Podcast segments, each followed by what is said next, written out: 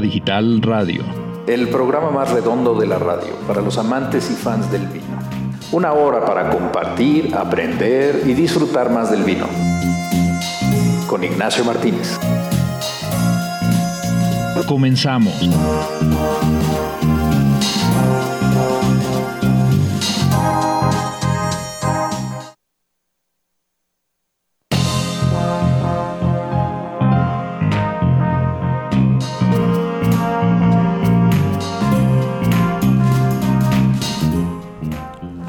Muy buenas noches. Eh, bienvenidos a un nuevo programa de Cava Digital Radio, en donde, pues bueno, después de esta famosa Semana Santa, en donde espero ustedes hayan tenido la oportunidad de tomar vinos, de probar nuevas sensaciones y por supuesto de disfrutar en grande con toda la familia.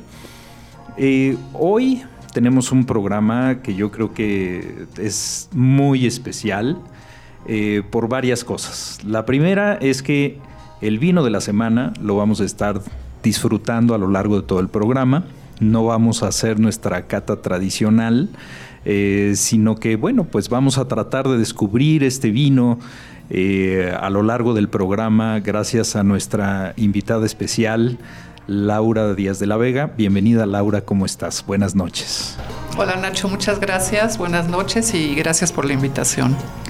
Pues bienvenida. Y hoy nos acompaña también Fabiola Castellanos. Fabi, ¿cómo estás? Muy bien, Nacho, muchas gracias. Hola Laura, qué gusto tenerte aquí. Hola Fabi, eh, muchas gracias. En donde Fabi nos va a platicar más acerca de la cultura y cómo el vino la, la por supuesto, la impacta. Eh, nos va a hablar de unas obras literarias que se me hace que van a estar muy entretenidas y por supuesto, este, digo, con una visión fabulosa de Fabi, eh, que esperemos todos la disfruten. Hoy nuestro vino de la semana es, es un vino de Ribera del Duero, en donde hoy Marc nos va a platicar eh, profundamente de esta región, de Ribera del Duero. Eh, en particular es un vino de Vega de Castilla, un crianza, que, que bueno, pues anticipándoles eh, a lo que nos va a platicar Mark. Pongan mucha atención de qué significa que sea un vino de crianza de esta región. Y bueno, pues eh, prácticamente estamos listos para comenzar. Um, hoy nuestro programa va a tratar de los sentidos. ¿Qué, importancia tienen los sentidos para poder descubrir el vino? Eh, um, hemos escuchado eh, seguramente, bueno, espero que todos hayan escuchado, de todas estas experiencias que hay alrededor del vino en donde se enfatiza eh, los sentidos desde el punto de vista experiencial, vivencial, en donde en ocasiones hacen catas los sommeliers alrededor de esta experiencia en donde nos ponen diferentes copas con diferentes sustancias, que es lo que esperaríamos encontrar en el vino. Y bueno, eh, en este sentido, por supuesto, eh, pues bueno, la, idea es hacernos vivir todos estos eh, aromas principalmente para que eventualmente cuando hagamos una cata vayamos descubriéndolos en, el vino. Eh, obviamente no todos, no, no todas las sustancias este, están en todos los vinos. Y también es importante que todos sepamos que cuando catamos un vino, eh, si hay algo que no hemos olido, que no recordamos haberlo olido o probado, pues obviamente es imposible que lo podamos descubrir en el vino, ¿no? O sea, vaya, finalmente esta parte es, muy complicado de lograr eh, para, para, este, para descubrir en un momento dado lo que un vino tiene. Y bueno, cuando asistimos a una cata, nos damos cuenta de que eh, pues de repente la gente empieza a decir, no, pues tiene aromas herbales, frutales, frutos rojos, eh, maderas, cuero, en fin, una serie de cosas que hemos eh, descubierto al momento de, las catas y que pues obviamente los sommeliers y los que tienen una nariz más educada pues empiezan a mencionar y que cuando somos nuevos en la experiencia de disfrutar el vino, de repente pues, se nos hace un poco complicado de poder replicar estos, estos olores o estas sensaciones. Hoy vamos a platicar de una experiencia que va más allá de esta vivencia. Eh, algo que Laura en particular ha descubierto y que pues obviamente me encantará, o sea, yo creo que este programa va a estar muy divertido porque eh, pues obviamente es una experiencia que va mucho más allá de, una vivencia temporal, sino que va incluso en un descubrimiento no solamente del vino, sino de la propia persona. Eh, sin embargo, bueno, hoy me encantará que Fabi primero nos platique de su sección eh, en la que el vino influye en toda nuestra cultura. Fabi, bienvenida, tienes el micro. Muchas gracias. Pues miren, hoy les voy a platicar de, ciertas obras literarias y de cómo el vino ha influido tanto en obras de ficción como en no ficción. La primera que voy a comentar es un clásico de la literatura, es La barriga de amontillado de Edgar Allan Poe, escritor norteamericano del siglo XIX. Eh, la historia es bastante truculenta, es, una, es un cuento de terror en el que eh, el vino es el anzuelo para desarrollar una venganza. Y el vino que, aparece en la historia justamente le da nombre al cuento. Un amontillado es eh, el vino amontillado es un jerez, es un tipo jerez que se produce en Andalucía, en España, es una denominación de origen actualmente. Eh, curiosamente, el color que adquiere es porque tiene crianza solera. ahora que escuchemos a Marc, pues entenderemos un poquito más de eso. Pero pero, pero es un tipo de vino fuerte que, sirve para acompañar carnes y la verdad es que no parece así, ¿no? Que un jerez sea, sea de esa calidad de, fuerza, ¿no? Pero bueno, así como es el vino, es la, es la historia de Edgar Allan Poe. Eh, no les quiero contar mucho, pero justamente es como una persona planea una venganza, eh, conoce a su, a su víctima, que aparente eh, Montresor es el es el, victimario y la víctima se llama este Fortunato y eh, la idea es que Fortunato conoce de vinos y cuando Montresor se lo encuentra en un festival en una ciudad italiana de nombre desconocido, digo, asumimos que es Venecia, por la cuestión del carnaval, Montresor atrae a, a, Fortunato diciéndole que le acaba de llegar una barrica que él cree que es de amontillado, pero que quisiera que él se la, se la valore y le diga si es, es un vino real. Finalmente de ahí se desarrolla toda una historia de terror porque van a, las, a, la, a la cripta que tiene Montresor en su, en su palacio y de ahí ya no les quiero contar más porque Edgar Allan Poe fue uno de los principales maestros del terror y, pues vale la pena. Vale la pena conseguir una copa de amontillado o de jerez si no la encuentran para disfrutar la historia. Eh, es un clásico de la literatura, esto es, es, es, escolar, o sea, debiera todo el mundo de leer un poco de Edgar Allan Poe en la escuela y, el impacto que generan sus historias, pues eh, son importantes para, formar eh, posteriormente a las personas. Y después encontré que en la parte de no ficción, hubo una historia que, que, a mí se me hizo extraordinaria. Hay un viñedo que se llama Domaine La Romane Conti que produce los vinos más caros del mundo. Eh, son vinos extraordinarios. Y, finalmente, eh, en 2010, el dueño del viñedo eh, recibió una carta muy amenazadora en donde le decían que el viñedo, que alguien había envenenado sus viñas y que iba a envenenar el resto del viñedo si no pagaba un millón de euros. a Francia, esta denominación de origen controlada, para Francia es un es un tesoro nacional, entonces inmediatamente se movió la gendarmería, eh, encontraron finalmente a los culpables y fue toda una historia que, un escritor, eh, Maximilian Potter, un escritor que, eh, americano que escribe para Vanity Fair, realizó a través de un reportaje. El reportaje está disponible actualmente en Vanity Fair, se llama El asesino en el viñedo porque justamente de eso se trata, de iban a asesinar uno de los viñedos más importantes del mundo. Y eh, a partir de ahí, Maximilian Potter hizo un libro que se llama La sombra en el viñedo. No está disponible en español, pero eh, suena súper interesante. Eh, ojalá lo consigan, está en Amazon y en Gandhi y van a ver cómo influye en la vida y en la literatura el vino. Muchas gracias. Buenas noches. Amigos, vamos a un corte y ahorita regresamos.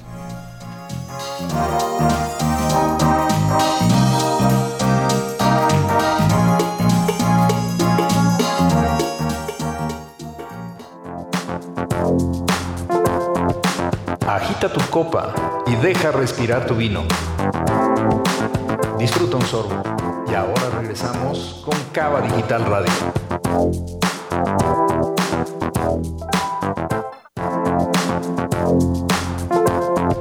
Ya estamos de regreso para seguir disfrutando los secretos, sabores y aromas del vino.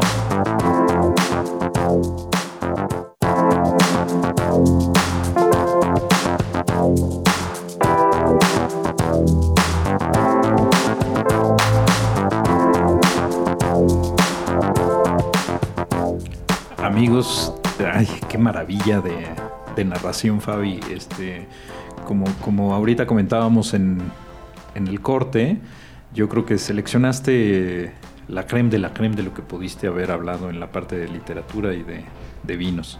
Muchas gracias. Eh, oye, digo, a mí hay, hay, algunas cosas que se me hacen interesantísimas. La primera es que, pues bueno, a final de cuentas, eh, digo, todos los productores o incluso los fans del vino, imaginamos que son hectáreas y hectáreas de viñedos para producir un vino. Y bueno, en este caso, Romané Conti, su vino insignia, por así decirlo, se produce en un terreno realmente pequeño, ¿no? Sí, de 1.8 hectáreas y máximo producen 6.000 botellas al año, eh, lo cual, pues obviamente, lo que decía Laura hace un momento, nos decía fuera del aire, es que pues por eso son tan caros, o sea, son unos vinos extraordinarios y, y sí, la producción es súper limitada, se pelean por las botellas los, los grandes coleccionistas. Y de ahí, obviamente, también ha habido subastas eh, con precios extraordinarios sobre este, estos vinos. esta, esta historia obviamente es verídica. Sí. Y, y ocurrió hace relativamente poco, porque el, el, el digamos, Sí. el, el truán pretendía extorsionar en euros, ¿no? En euros y eh, ocurrió en 2010. El reportaje de Maximilian Potter salió en Vanity Fair en 2011 y de ahí él vio que, que era una, una manera de, digo, la verdad fue la historia de su vida porque de ahí desarrolló un libro y él mismo se declaraba eh, consumidor de cerveza. Cuando llegó a- al mejor viñedo del mundo, cambió su forma de pensar y, se, y, y- y empezó a vivir el vino y obviamente la tragedia que implicaría no solo para Francia, no solo para el dueño del viñedo, para el mundo entero, perder ese viñedo. O sea, históricamente es el, el vino de los reyes, eh, se lo peleaban Madame Pompadour con, con el príncipe Conti, que finalmente fue quien lo ganó. Por eso se sigue llamando Conti Ok. la Romane Conti. Y, y un detalle más, producen, tienen ocho etiquetas, todas son Gran Cru y, y todos son vinos extraordinarios. Obviamente de las otras etiquetas, como la Taché y otros, eh, los viñedos son más grandes, o sea, hay más hectáreas, pero del que lleva, del que le da nombre al viñedo son Menos ser de dos menos de hectáreas. dos hectáreas. Wow. Descubrir el vino. Descubrir, Descubrir el vino. vino. Y, y yo creo que lo que le ocurre al, al autor de, de Vanity Fair en este caso, pues bueno, es parte probablemente de lo que Laura hoy nos va a platicar. Descubrir el vino. Descubrir el vino. Yo creo que es algo muy interesante. Y descubrirse a uno mismo. Quizá. Yo creo que ¿no? sí. Todos estamos en la búsqueda de saber qué somos y a dónde vamos y, y- y además pues encontrar cosas que a lo mejor no sabíamos que existían. ¿No, Laura? O- Finalmente, platícanos, Laura. ¿Qué, eh, muy brevemente, qué es la experiencia, pero principalmente cómo se te ocurrió? Porque tú no eres sommelier, pero sí has estudiado del vino y has estudiado con gente muy reconocida. Platícanos, por favor, Laura. Así es, Nacho, pues muchas gracias. Sí, mira, te, les quisiera contar un poco del privilegio que he tenido en mi trayectoria profesional de dedicarme a desarrollar una capacidad expresiva, porque esas han sido las áreas en las que he trabajado, iniciándome en el mundo de la publicidad como creativa para la cuenta Palacio de Hierro, que bueno, es una, es una cuenta que te da una gran, gran escuela y en donde de verdad hay que desarrollar una capacidad expresiva. Y luego pasando también por el sector editorial, que es crear nuevos conceptos de revistas femeninas para lanzarlas al mercado, como fue en su momento Mujer Ejecutiva. Ay, qué padre. Y después en el sector de, la, de arte y cultura, este, en la subdirección de literatura de, de Limba, en Bellas Artes, y desembocando todo en una disciplina, que yo así la he tomado, una disciplina y la he, he tenido el privilegio también de volverla una profesión, pues que es la literatura. La literatura que ya ahí hablamos de contar historias con mundo interno y además una parte de la literatura que es conmover, que es la, la, madre de toda la literatura, en mi punto de vista, que es la poesía. Entonces, cuento esto porque todo esto me ha dado una formación de vida. Entonces, al llegar al mundo del vino, obviamente percibo, estudio, pues yo podría decir casi casi que hasta comprendo y obvio expreso desde toda esta formación de vida el vino. Voy a... Mi acercamiento al vino es, es inicialmente pues, escribir sobre el tema porque me, enamoré nada más de ver la, la vid y las, la planta, que es una belleza, ¿no? Y sobre todo cuando está ya en plena... Eh, pues ya está llena de racimos y está todo pues muy, muy en su culminación la planta, ¿no?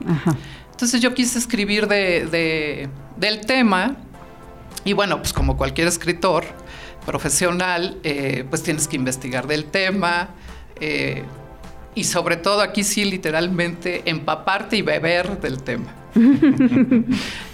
Y recurro y tengo la suerte de, encontrar al Master Sommelier del Hotel Presidente Intercontinental, que es el maestro del vino, eh, don Pedro Poncelis, que generosamente me tiene la paciencia para enseñarme de veras con bolitas y palitos todo lo que es el proceso del vino y ese gran universo que es eh, pues la cultura del vino.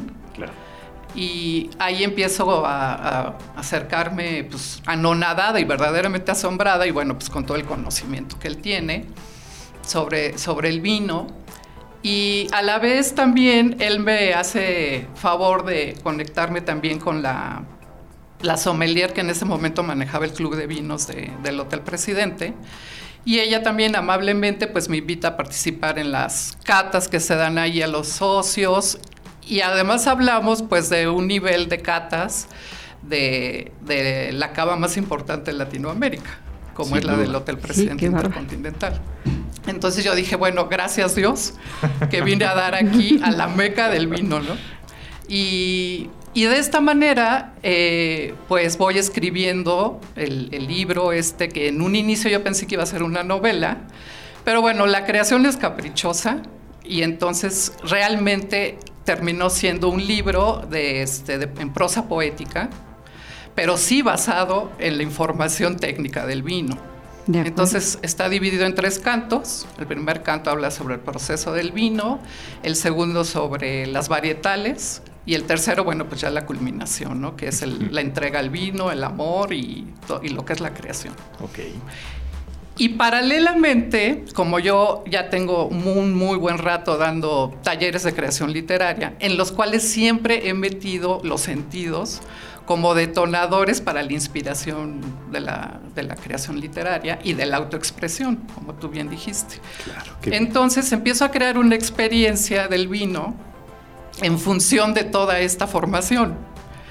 Y con toda ya la práctica de la escritura en, este libro, pues creo una experiencia que yo he llamado una experiencia pues, de winefulness, porque sí realmente va más allá de los aromas, de los eh, sabores.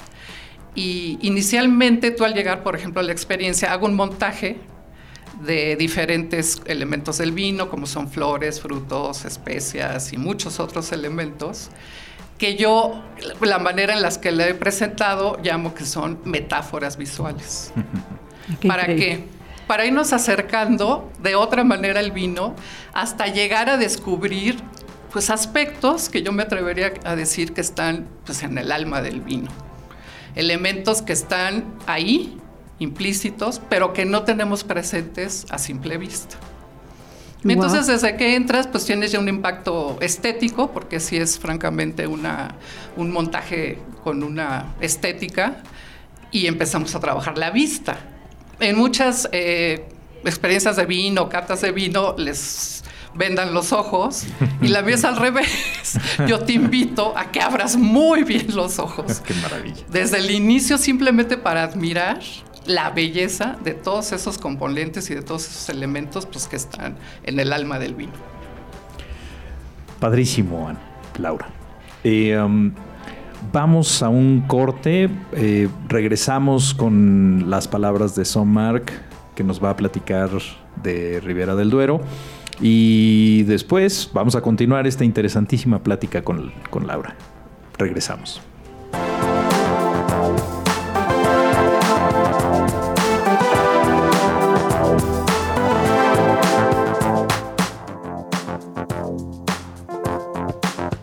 Agita tu copa y deja respirar tu vino.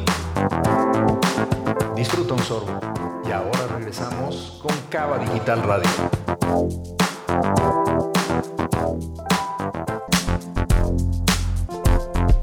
Ya estamos de regreso para seguir disfrutando los secretos, sabores y aromas del vino.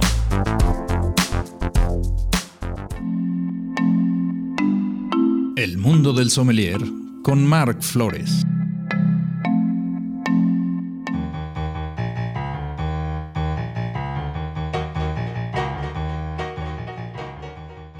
Hola, ¿qué tal amigos de Cava Digital? Les habla su amigo Son Mark. Y bueno, hoy vamos a hablar sobre una de las denominaciones de origen más emblemáticas de España. Y bueno, pues me refiero a lo que es la denominación Ribera del Duero. Ribera del Duero es una denominación que se localiza en la comunidad autónoma de Castilla y León. Es una región pues muy arraigada al gusto del paladar mexicano ya que como hemos visto en México podemos encontrar varias marcas de esta denominación y, bueno, pues de, todo, de todos los precios, ¿no? Desde los más emblemáticos y costosos como tipo Vega Sicilia, Pingus, etcétera, hasta los más sencillos, ¿no? Los más comerciales como el Matarromera, Arzuaga, este, eh, Hacienda Monasterio, Emilio Moro, entre otros también. Eh, primero que nada hay que hablar de su localización. Está ubicada pues muy hacia la parte central de Castilla y León, obviamente siguiendo la ribera del río Duero, que es un río de aproximadamente 115 kilómetros por 32 de ancho, 35 kilómetros de ancho, perdón, y abarca cuatro provincias, lo que es la provincia de Burgos, la provincia de Valladolid, de Soria y Segovia, aunque las, las más representativas o donde se ubican las más emblemáticas son Valladolid y Burgos. Em, podemos eh, hablar de sus variedades. Las variedades más típicas de Ribera del Duero, sin lugar a dudas, son la igual la tempranillo, que aquí se le conoce como tinta fina o tinta del país. Sin embargo, existen también variedades bordelesas, como la Cabernet Sauvignon, como la Merlot, como la Malbec, o inclusive variedades blancas como la Elvillo. Y bueno, eh, principalmente la producción de Ribera del Duero es de vino tinto, ya que las condiciones pues así lo ameritan, ¿no? Cuenta con un clima muy extremoso, se le conoce como clima continental, ya que no hay influencia de océano, está muy tierra adentro y, nos dice que los vinos van a crecer en un clima muy extremoso, es decir, en los inviernos hace mucho frío y en el verano hace muchísimo calor y el diferencial térmico entre el día y la noche es muy marcado. Estamos hablando de una denominación pues que se ha arraigado mucho al paladar mexicano. A diferencia de la Tempranillo de Rioja, por ejemplo, aquí los Ribera del Duero son vinos más profundos, de mayor colorido, de eh, más, astringentes, inclusive pueden ser hasta más alcohólicos, menos ácidos. Son vinos eh, que se adaptan muy bien al paladar o al gusto de México. Por eso es que hay tantas marcas ya hoy en día en nuestro país. Es una apelación que surge, bueno, su, su inicio de la denominación o su propuesta fue en el 79, sin embargo se autoriza como DO hasta el 82 y desde, la fe, desde ese entonces hasta la fecha pues han surgido muchas marcas, eh, nuevos estilos de producir vino, lo que le llaman los famosos vinos de autor. Aquí también vamos a tener producción de vinos rosados, vinos rosados pero con buena extracción de color, eh, con, con, buena cantidad de taninos, por ejemplo.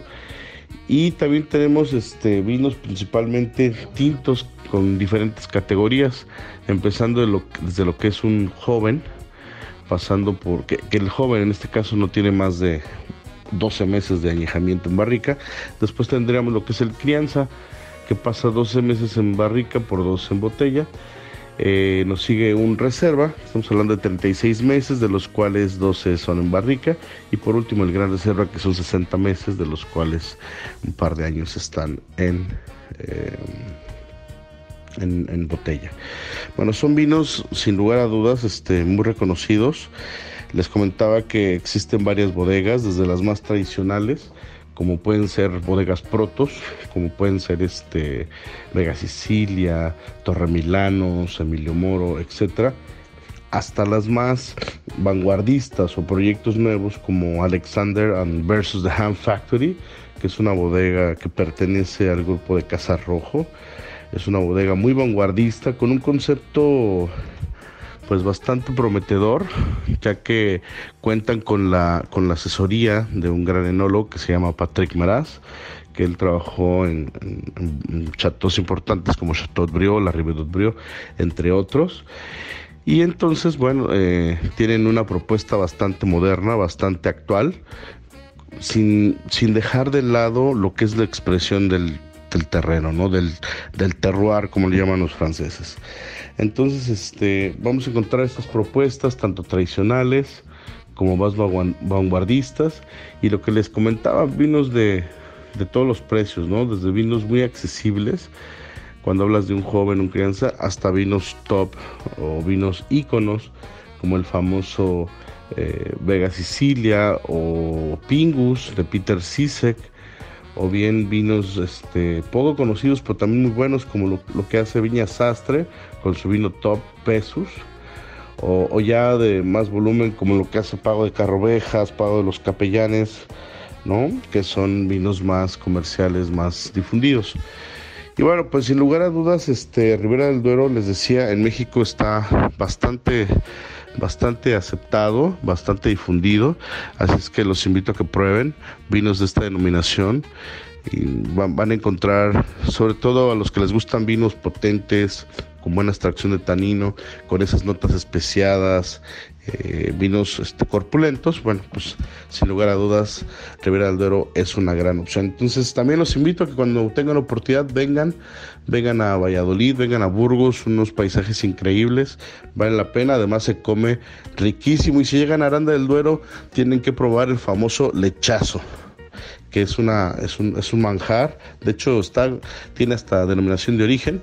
Y bueno, en Aranda del Duero también tienen que dar un paseo por las cavas, es una ciudad que tiene hasta 7 kilómetros de cavas subterráneas y vale la pena, es toda una experiencia. Así es que pues nada, espero que esta información les sirva para que sigan conociendo el fascinante mundo del vino y bueno, pues nos vemos hasta la próxima. y mándenme sus comentarios sobre qué quieren que les hable, sobre alguna denominación especial, alguna buena especial. Y bueno, pues como siempre es un placer compartir con ustedes. Su amigo Son Mark, nos vemos a la próxima.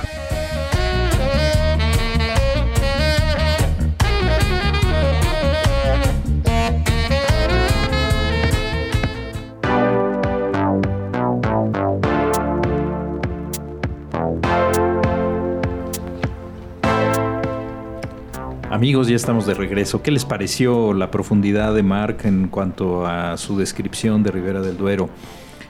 Y, bueno, pues digo, como les mencionaba, el vino de la semana que seleccionamos para, esta, para este programa es un Vega de Castilla, obviamente de Ribera del Duero, en donde este vino en particular se llama Crianza 13 Y bueno, pues ya, ya sabemos qué significa el que sea crianza.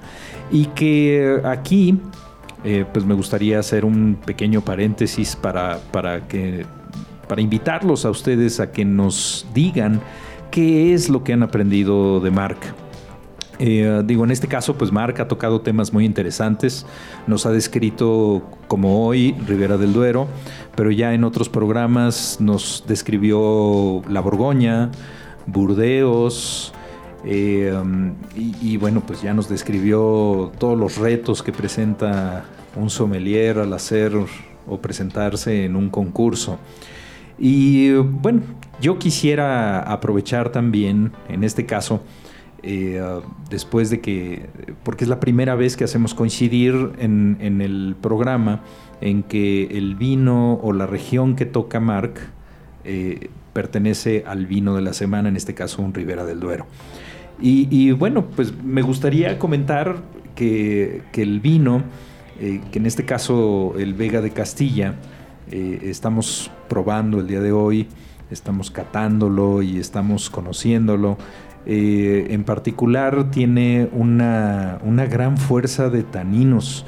Eh, em, este, como lo mencionaba Mark, eh, pues sí, son, son vinos muy tánicos que al probarlo se siente en toda la boca como la astringencia de cómo, de cómo este, pues bueno, los taninos se empiezan a meter en, la boca y, bueno, es, fuerte, es un vino fuerte, poderoso, eh, delicioso al mismo tiempo, de, uva tempranillo, por supuesto. Y eh, bueno, pues la verdad es que a mí me ha servido muchísimo eh, todo lo que Mark nos ha platicado, pero me gustaría sobre todo escuchar de ustedes, ¿qué es lo que, lo que les ha dejado todo esto, Mark?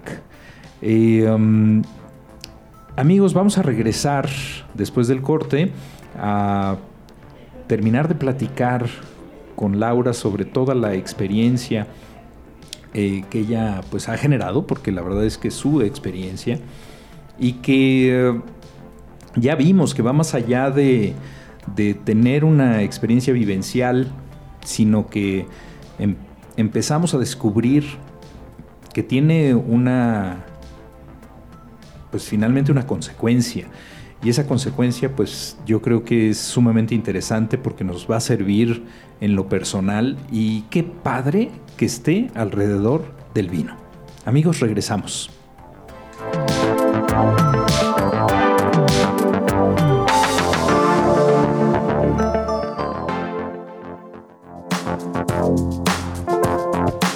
Agita tu copa y deja respirar tu vino.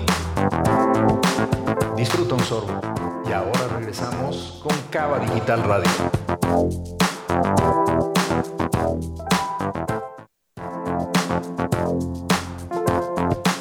Ya estamos de regreso para seguir disfrutando los secretos, sabores y aromas del vino.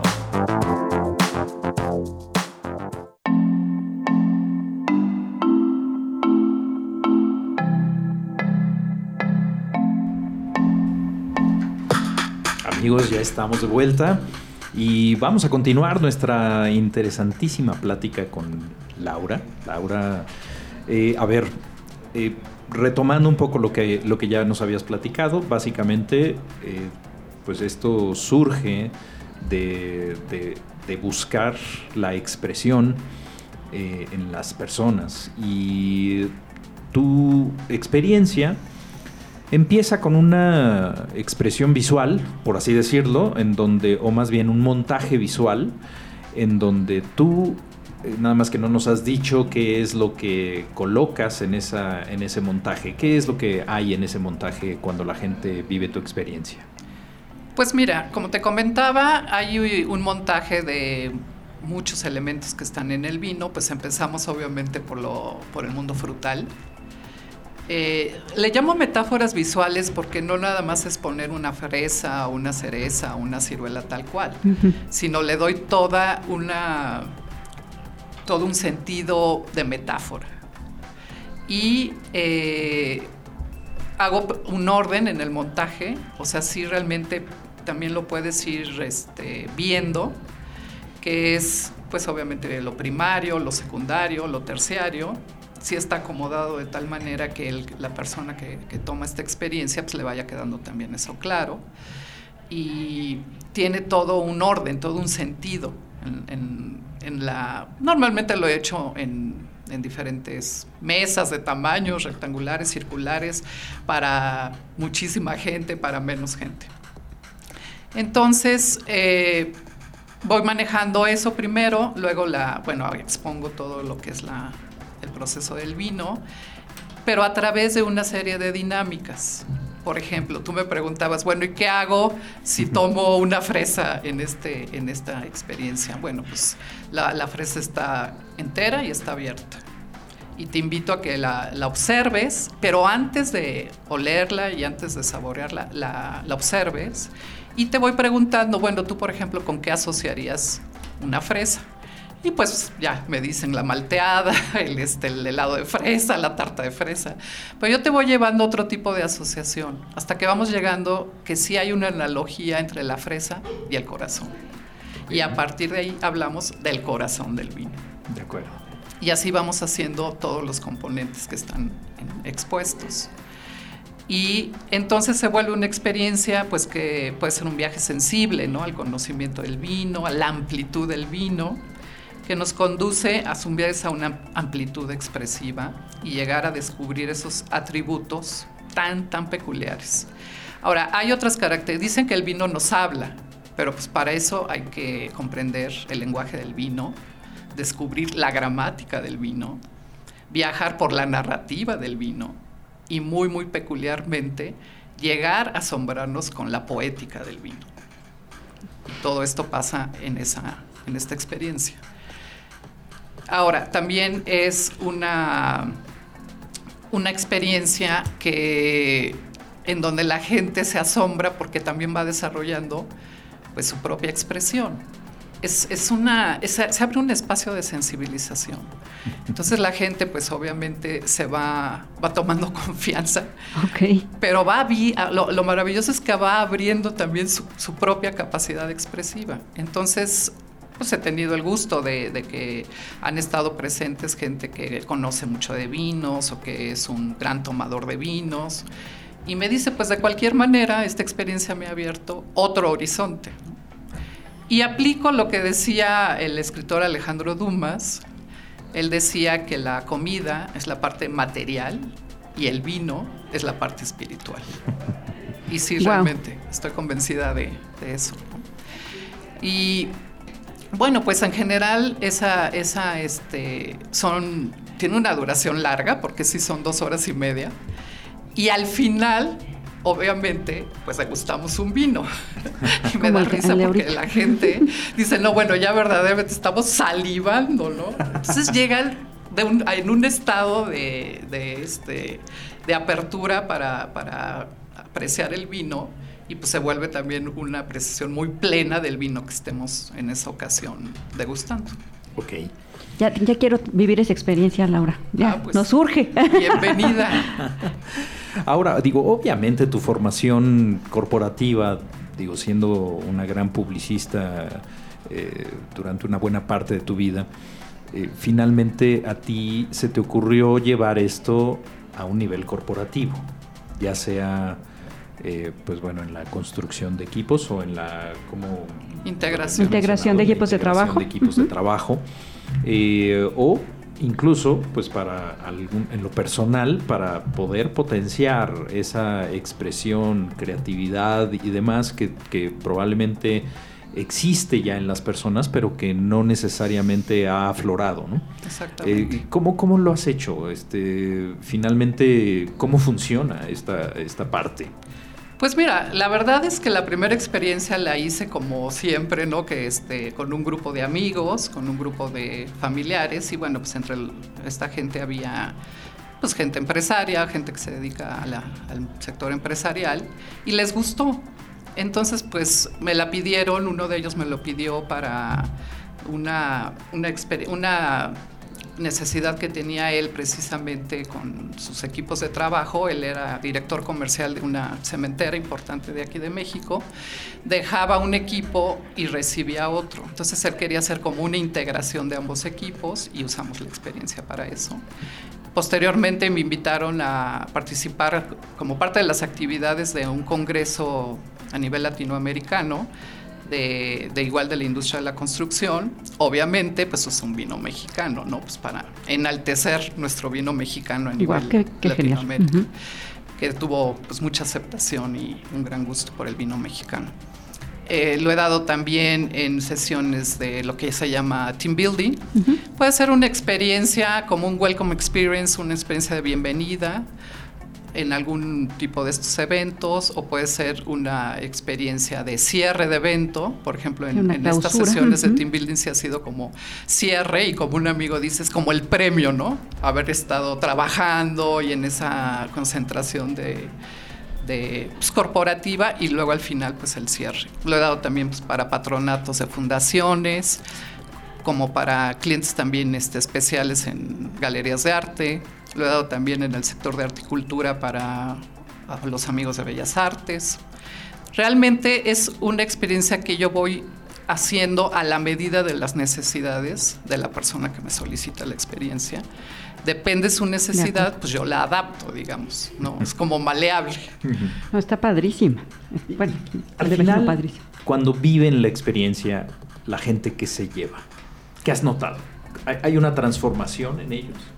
Sí, hay un asombro. Un asombro. Un asombro, primero, eh, en relación a lo que es eh, pues esto que te digo, la narrativa, el lenguaje, la gramática del vino, que generalmente no nos internamos mucho en eso, ¿no? Y sí va más allá del aroma y sí va más allá de, del sabor.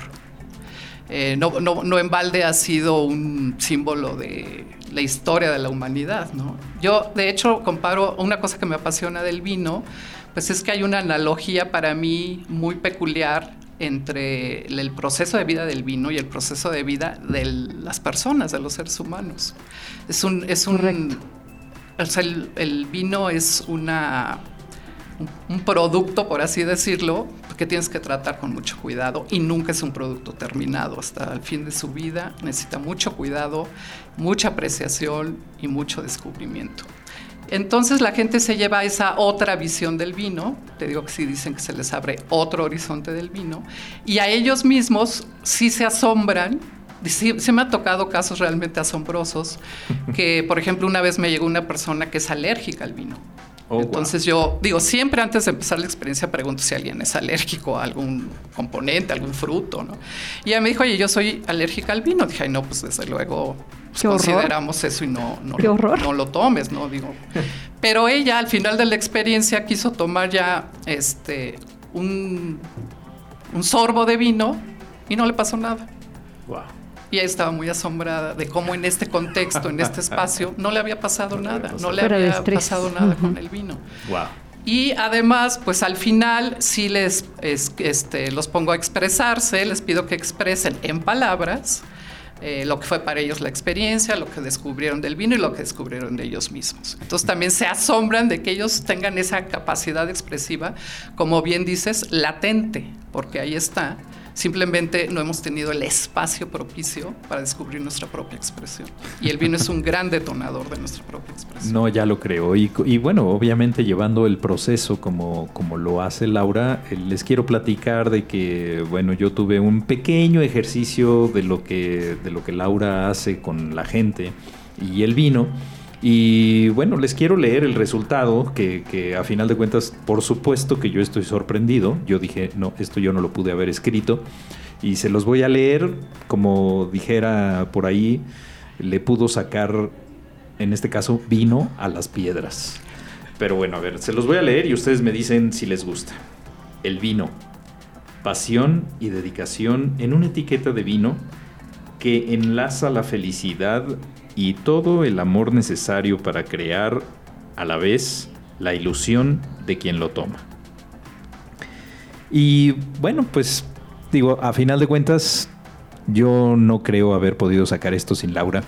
Laura, tú vas a tener un taller próximamente por favor amigos, si quieren conocer un poco más de esto, les pido que se acerquen a nuestras redes sociales en donde le van a poder dejar mensajes a Laura. Eh, si quieren información, con muchísimo gusto nosotros se las damos. Busquen el vino de la semana en nuestras redes sociales para saber cuáles son los vinos que están en los programas. Visiten promoesterio.com para saber los podcasts y los esperamos la próxima semana. Mil gracias. Muchas gracias Nacho, Laura, fue un placer estar aquí y nos vemos la próxima. Mil gracias Nacho por la invitación, mil gracias Fabi, fue todo un enriquecimiento estar aquí con ustedes. no, pues al contrario, mil gracias a ti Laura, bienvenida y mil gracias a todos por escucharnos. Buenas, noches.